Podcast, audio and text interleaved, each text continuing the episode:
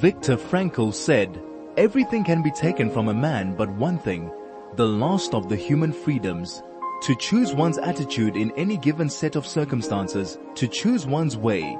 This is Finding Human with Sue Jackson. Stay tuned for the next hour as Sue explores the human psyche, what makes us tick and how to live better, more fulfilled and more meaningful lives. Only on 101.9 High FM. Hello, this is Sue Jackson on the Finding Human program on 101.9 High FM. My guest today is S'bo Vilakazi. He's been on my program a few times. He was actually on my program probably almost exactly a year ago. And our topic today is Be the Light. I'm going to introduce him in a minute, but I just want to tell you what Desmond Tutu said. He said, hope is being able to see that there is light despite all of the darkness. And I think that's such a beautiful quote. And that's exactly what S'bo is able to do. Sawubona, S'bo, how are you today? Sawubona, Susan. Ngiyaphila. I am well, thank you very much. How are you, Sue? Yebo siyabona. Is that right? Almost, hey? well, uh, sort of. You, you, you well on your way there. Yebo is, um, is correct for yes. And yes. then siyabo, uh, I think you might have wanted to say siyabonga, which is we thank uh, you. And siyabona oh, means we see you. We okay, see. we see you. And then to our listeners, do we say sanibonani? That's right. Okay. That's exactly so, right. S'bo is a, a, man of many, many talents and he's been on our program before and he's got a very impressive portfolio. I also uh, follow him on LinkedIn and I'm always very impressed by what he's put on. He runs the, the Value Trust, the non-profit um, organization in, um, in KwaZulu Natal and he's part of the Gordon Institute. He's, he's, um, uh, his mom said that when he was little and living in Imbabane in Swaziland, that he would always run to the gate whenever he, he saw anyone walk past the house carrying what looked like a road. Uh, I mean a load. And you know what, S'bo, this passion of yours has followed you throughout your life. And I see you call yourself a peace farmer, P-E-A-C E, peace farmer. And uh, by nature, you say, well, I would say in, in Hebrew, we would say you were a shalom farmer. So it definitely is a peace farmer. Now you have been very, very busy. So, um, you know, your, your, uh, your CV uh, goes from uh, profit institutions to academic, government, non-profit. You're also an active Toastmaster and you recently completed your Distinguished Toastmaster Award, which is fantastic. When was that? Um, early in the year or around mid-year, around mid-year. Oh, he's also yeah, an author of poetry and prose, a proofreader, freelance MC, and I see you also on the organizing committee on the annual Durban International Book Fair. And you host authors and launching their books and you also explore many other opportunities that come your way and you're invited to so many different things. So I want to start by saying to you, can we start on, I'll tell you why just now, but can we start on last, the, uh, one of the weeks, you actually facilitated as a discussion at the high school at, uh, in Kloof. Will you tell me a bit about that? You've frozen for a moment. This is Finding Human with Sue Jackson. Only on 101.9 High FM. Hello, this is Sue Jackson and I'm back again, I hope, with S'bo Vilakazi. We keep getting cut off. I think there's a problem with connections at the moment, both here and with him. Um, S'bo, are you there? I am. Okay.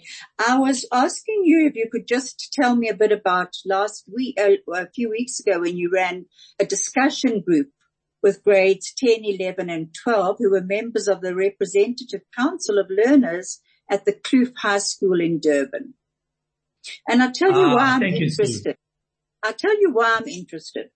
Because yesterday I went to uh, the, Uh-huh. the King David Ariel Victory Park School where my grandson Daniel Koffler and his, his, um, his friend uh, Tori uh, Bravo were both, uh, were both awarded mini, as mini counselors. And they were both so excited to be part of a bigger community, to be able to reach out to so many diverse um, cultures and schools, and they're going to do a great job. And then the at during the assembly, the headmistress, Miss Ben, did a wonderful program, a little video on kindness, and all the children were asked to mm-hmm. to actually participate. And I was impre- impressed with what the children said. It was a it was a program on values, and I was so pleased to see it. And I just hope that Daniel and Tori, who are both many counselors, will take this forward and make a big difference in other people's lives. S'bo, we're going to get back to you in a moment and the Kloof. Thank you, Craig. This is Finding Human with Sue Jackson. Only on 101.9 High FM. Hello, I'm back. It's Sue Jackson and I'm back with S'bo Vilakazi. If you'd like to send any messages, you can on SMS 34519 or Telegram on 061 895 1019. Thank you, Craig. You're going to be playing a very short YouTube on racism with um, Elie Wiesel, Nobel Prize winner and Holocaust survivor. Sure, my friend, you know how many reasons we have to be desperate and despairing. The world is not learning anything. We have seen that. Uh, you and I went through certain experiences. If anyone had told us in 1945 that there are certain battles we'll have to fight again, we wouldn't have believed it. Racism, anti-Semitism, uh, starvation of children. Who would have believed that? At least I was convinced then naively that uh, at least something happened in history that because of, let's say, Auschwitz, uh, certain things will not happen again. I was convinced that hatred among nations and among people perished in Auschwitz. It didn't. The victims died. But the haters are still here. New ones. And so often I say to myself, really, what are we doing on this planet? We are, we are passing the message as well as we can. Communicating our fears, our hopes. And day in, day out, week after week and year after year, people kill each other. This is Finding Human with Sue Jackson. Only on 101.9 High FM. Hello, this is Sue Jackson and I'm back with S'bo Vilakazi. And S'bo, you've just been listening to Elie Wiesel and he said nothing has changed as far as racism and hatred and uh, is concerned. But you have actually experienced something different at Kloof when you when you were actually working with the um, the students there. Will you tell me about it, please? Thank you for the invitation, Sue. Yes, I had a fascinating time with the learners at Kloof High in Durban. I've been doing some work with the staff of the of the school, and we know there's a lot. There's recently been a lot of bad press about a lot of uh, particularly Model C high schools or private schools, formerly Model C schools and uh, private schools in South Africa that have diversified. In other words, that have increased their proportion of black students and throughout the length and breadth of this country, there have been instances of racism that have made it to the news even. And so Kloof have proactively sought to counter this by putting in place a diversity intervention even before there are any matters that erupt into the public domain. And so uh, they invited me to work with the staff there. And the very first thing that struck me as curious about Kloof was that Mr. Holding was the principal there. When he thought of staff, he didn't think of just the educators, which is what many institutions tend to do. When I went to the session, there were educators there, there were admin staff, the cleaners were there, wow. the groundsmen were there, the ground staff fantastic. were mm-hmm. there. So already you can see a different pers- uh, perspective mm-hmm. coming from the head of the school to the normal. And so we did this thing then with the, with the teachers and he tells me, this is Mr. Holding tells me that when he spoke, when he told his, um, the executive council of the students, uh, representative council, they wanted an intervention as well. And so I had time then with the leadership of the Representative Council of Learners. This is a mix of uh, black, white, Indian, colored students that lead the students at the school. What was fascinating for me, Sue, is that going there, I kind of had in the back of my mind as a diversity trainer, I've done a number of these kinds of interventions and you st- sort of start to begin to expect or anticipate certain things. Although of course my training uh, encourages me to hold my, to hold my judgment, you know, to suspend my judgment. But even, even though I was doing that, when I went, I expected, oh my goodness, I wonder what issues, what race issues are going to come up now. And I was wrong when I sat with the learners and we went through the, went through the program and it was time for them to voice their uh, issues, their challenges. The most important challenge that they raised was internal communication amongst themselves. The ones who are not on the executive felt that the executive does not communicate timeously and does, does not communicate enough. A second challenge was raising the profile of other sports in the school besides rugby. And they call, they call this sports equality. To them, they're saying, you know what? We play more than just rugby at the school. So we want soccer, netball and other sports recognized. And in wow. fact, they had gone so far as to arrange a, a, soccer tournament together with an annual tournament against their the one partner school that's uh, that's always a big deal when they when they play and then played soccer then and then third only in um, sort of importance to, to the RCL was racism. But hmm. even then, not in the way that I had anticipated it. They were not complaining that the school is racist, etc.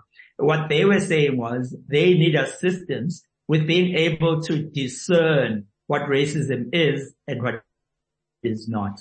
Because they said whilst there are some issues across the race spectrum between people of different races.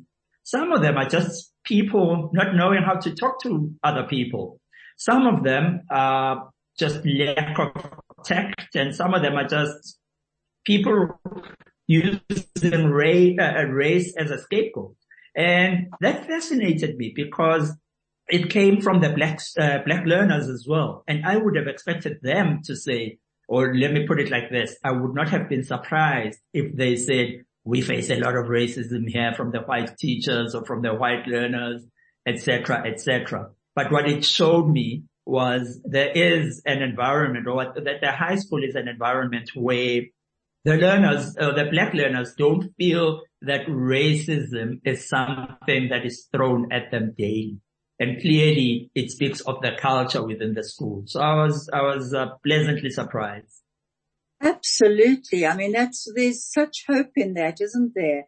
And I know that you said you were struck by the depth of self-awareness and the ability yes. of students to articulate their words too, uh, which Definitely. I think is amazing. Yes.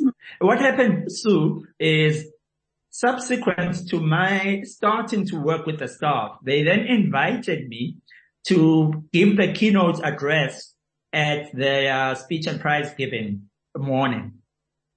And uh, there were the grade 11s and the matrics and they were given prizes, of course, and, and the whole thing. And what I noticed was you could tell the, the, the, the, spirit of family in that school. That they have a new tagline that came, I believe, with the new principal. He's been principal since 2020 that says one family, one school or one school, one family. But what I noticed was that this is entrenched in the culture of the school. You should mm. have seen the, the, the, interactions between the learners and the, and the, and the educators, between the learners themselves and between the, even the parents who were there attending the speech and prize giving day and the learners and, and, and, the, and the educators. I left with a feeling that that's a really positive, it's a school with a positive atmosphere and it's a school that learners thrive. So well, well done to them. I really think they are just different to many, many schools that we hear about in the news. Absolutely. I have to also say well done to them. They can certainly teach everyone, the rest of us, to tell you the truth, how to respect yeah. one another, how to find our voices if we don't like yes. anything that we see, to be able to speak up and, and meet each other on an equal basis, you know, which is just so important. Now, you also, you um, have been doing many other things. You've been working on a value diversity with a leadership of three divisions within the University of KZN. Tell me a bit about that. It was, uh, it's been a, a, a, uh, an exciting time for me, I would say, because what happened was in the midst of lockdown, in the midst of COVID in 2020, uh, October of 2020, I had the privilege to work with the leadership of the medical school at UKZN. They were doing a, uh, a strategic review. And as part of that strategic review, they then asked me to do a piece on diversity and um, just diversity awareness for them as, as, a, as a leadership. And out of that, so we did this, it was over two days. Out of that, this year I got a call from the College of Humanities and it was the Deputy Vice Chancellor together with the deans that make up his direct reports, his leadership team, wanting, they took some time away to just regroup, refocus, but then they also had the awareness that post COVID, eh, or, or that COVID has been a traumatic time for everyone. For eh, the, the, it left no one unscathed, pretty much. If it wasn't directly in your family, if it wasn't something you caught as an individual, then it is people we all knew. But it, it has changed people. And what's, uh, what, what, what, what I've appreciated about, uh, in, in this, about the College of Humanities is they have appreciated the fact that the people that we are now interacting with could be very different to who we were interacting with pre-COVID.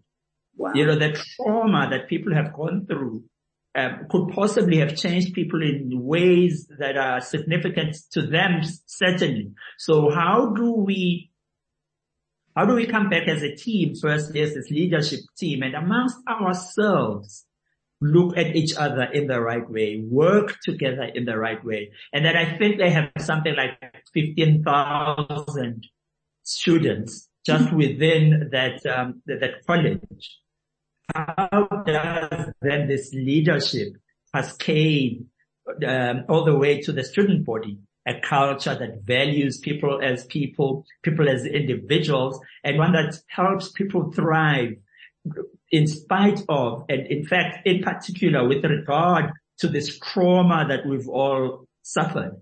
So I did that work then with the College of Humanities, and this was the deans, the deputy vice chancellor with the deans.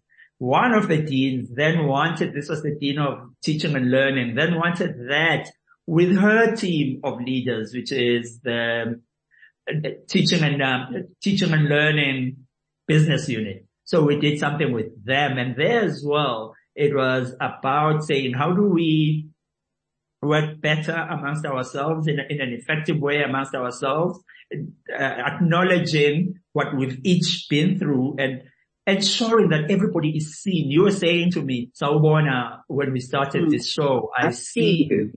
Yes, ensuring that everybody is seen as for who they are, for what they bring to the party. One of the, uh, one of the insights that struck me from the work with the university is at the end of it when we're taking feedback, someone said, it has been such a pleasure getting to know the person behind the title.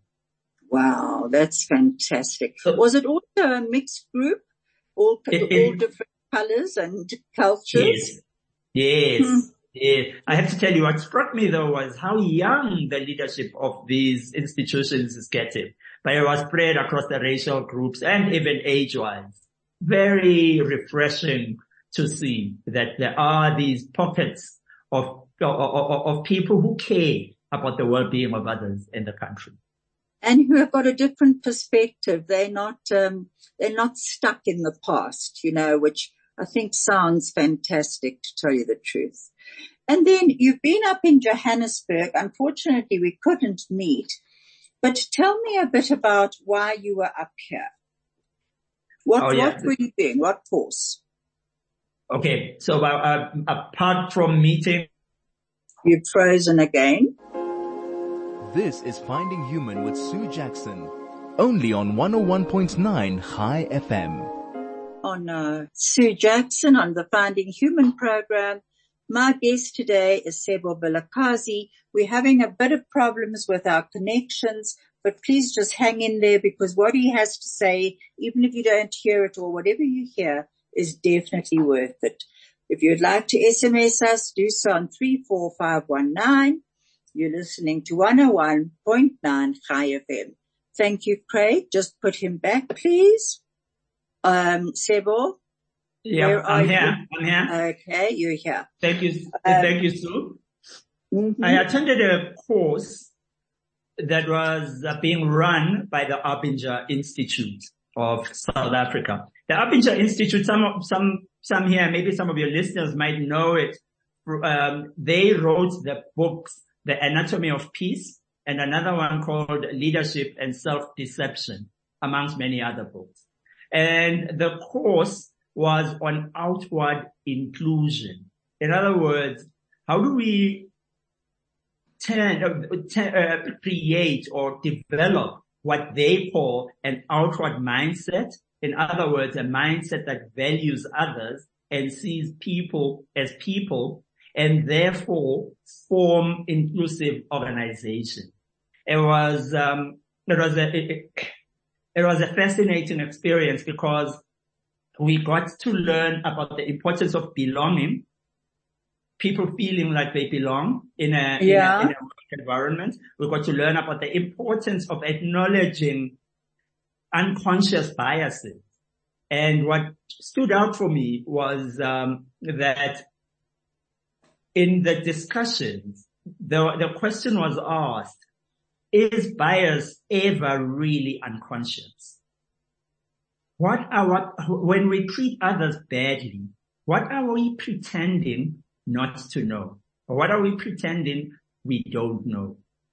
Because the Arbinger Institute posits that naturally we have a, a, we have a, we lean towards and we are drawn to the humanity of others. And it takes emotional work. It takes an emotional labor for us to actually dehumanize others and stop seeing the humanity of others. And naturally, we would connect, we connect as humans. And so if we go against that nature, very often it's not unconscious at all. Regardless of what you've been taught, you still know it's wrong to poke someone in the eye. You know, you still know it's wrong to do many of the things that we do to others that dehumanize, that mm-hmm. humiliate, and that belittle them.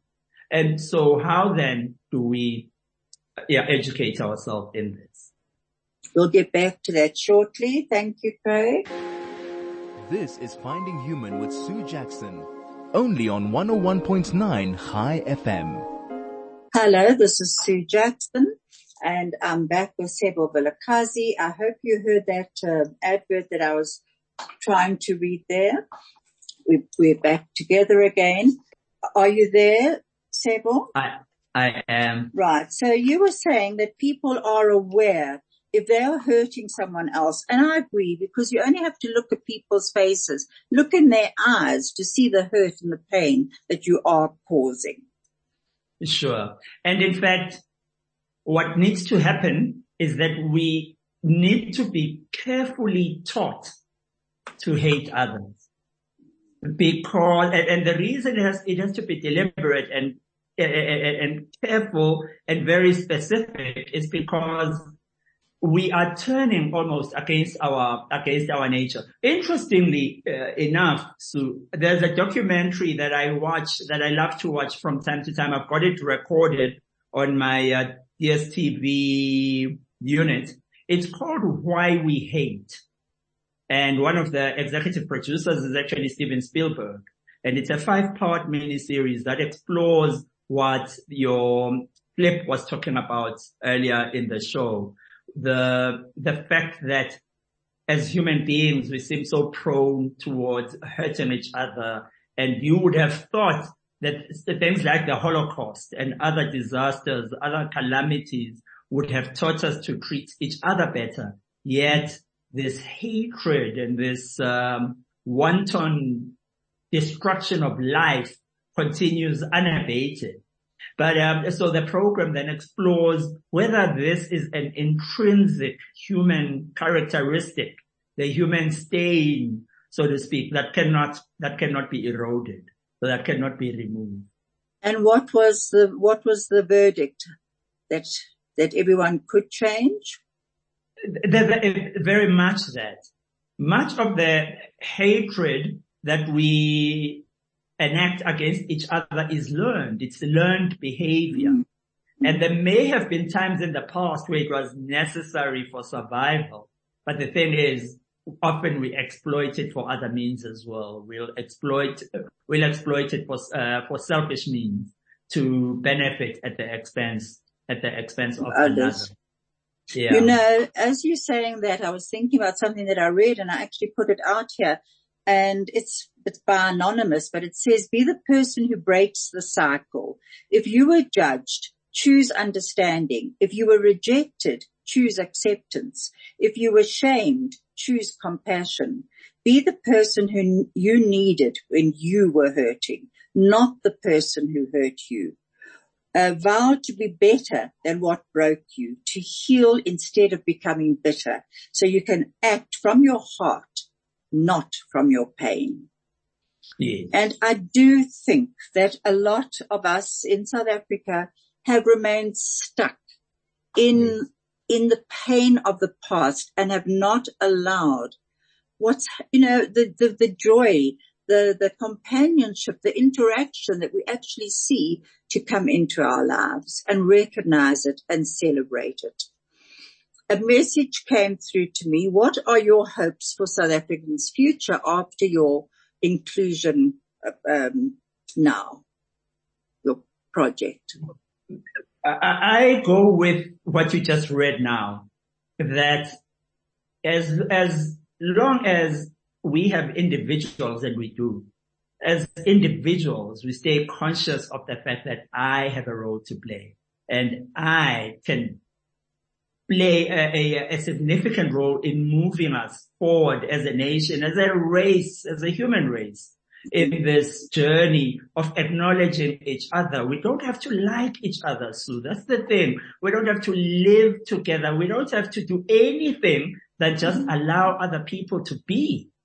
And so I believe that even in South Africa with our history of hurt and discrimination, I, I, and there are examples like Kloof High and many others. Here's you and I now having a conversation that could, that is typically quite different, it's difficult to have between people of different races, between a black and a white person. But here we are having this conversation. I think that the, the desire to live in a, in a, in a uh, productive way with others, in, in, a, in productive, meaningful relationships with others is greater than the desire to separate us. And so I'm, I'm hopeful. And I think that as long as all of us uh, are willing to bear the pain, uh, of, of, of change. And, and, and it's that, you know, someone says stereotypes, usually we resort to stereotypes because we don't want to have to care so much about others. And so in, in, in, in, my diversity work, my colleagues and I, we use that acronym K to point to some of the tools that we can, that we can use to connect with other people. So C stands for curiosity, being curious about others. Tell me more. And in fact, we juxtapose tell me more against what uh, someone says are the three worst words in the English language. I know that. Because immediately we tell ourselves we know that about others. We close ourselves off to learning anything about them that could be helpful in our interactions with them. More importantly, that could be helpful in us being helpful to them. So C is for curiosity. A is for awareness, awareness of my own biases and my own triggers and my own thoughts, but also awareness of how that impacts other people. R is then with that awareness stemming out of that curiosity, how do I reframe what I've, uh, what I've, what I've internalized? How do I change the lens? How do I take off these glasses that I've been using, these spectacles and put on a fresh pair so that I can do different, so that I can do better, do what I know is better than what I've been doing all along. And then E is one that I really very uh, feel strongly about. Is for empathy. You've mentioned uh, empathy already uh, earlier in, in the in the program. And empathy and curiosity alone, in my view, are enough to take us far in this journey as humans. Absolutely. We're going to get back to that shortly. This is Finding Human with Sue Jackson, only on 101.9 Chai FM. This is Sue Jackson and I'm back with S'bo Vilakazi on the Finding Human program. And um, are you back with me, S'bo? I am. Good. You know, what you said, I, when I was thinking about that, that, um, that question that came through, you know, how do you feel? I must admit, I am hopeful. I really am. And when I was at this um, assembly yesterday, certainly it was at a Jewish day school. But what I saw when the headmistress did this, this, uh, a short video of kindness, and then I heard the children responding to what it was, and she said, we, you know, the kindness, and she went through everybody that it extends to, the people who maintain our school, the, you know, people who, who help us keep the school grounds tidy and, um, our, the, our teachers, uh, it was, I was very impressed. And that when I heard the children talking about different values that they were putting their hands up for, I thought, you know what? It is a challenge to change. But then when I heard uh, Tori and Daniel and what their hopes are for next year and how they want to be the change that they want to see, you know, as Gandhi said, yeah. be the change you want to see. And, um, I, I actually do have hope. I really do. And I think it comes from, you know, that word courage, which comes from the word heart. We all have to have heart to move forward in our lives and not just see the frustration of what we're all feeling. And as you say, the trauma of the pandemic has left everybody in some way scarred. Right. It has. And congratulations to Tori and Daniel, by the way. I wish them all the as now, um, I also wanted to know we've got time about your um, Grow Well Child. Because you've partnered up with others with the, we might have to have another program on that. But I love the fact that you've now got garden and vegetable packs that you're handing out. Just tell me a bit about that. Yes, that came out of a uh, program that Tiger Brands which I learned is the continent's biggest food maker, manufacturer of food products. Teamed up with the Mandela Children's Fund to launch a program called Isondlo, which means feeding in, um, in isiZulu. And how this came about is high rate of. You're freezing a bit. S'bo, you're frozen again. This is Finding Human with Sue Jackson, only on 101.9 Chai FM. Hello, this is Sue Jackson and I'm being told to wrap up. S'bo Vilakazi was my visitor today, my guest, and unfortunately we had very bad connection between us, not between us actually, but between our, um, our gadgets. It was so nice having you with me, S'bo. We will definitely have to do this again. I'll speak to you after this program. I am being told to wrap up, but we've lost quite a bit of time in the, when, not, when we've frozen. We're going to actually be ending with a song, um, which is called Be the Light and it's by, um, Rhett somebody other. And it says, in a, t- in, a- in a time full of war, be peace. In a time full of doubt, just believe. Yeah, there ain't that much difference between you and me. In a time full of war, be peace. In a world full of hate, be a light. What when you do somebody wrong, make it right. Don't hide in the dark. You were born to shine.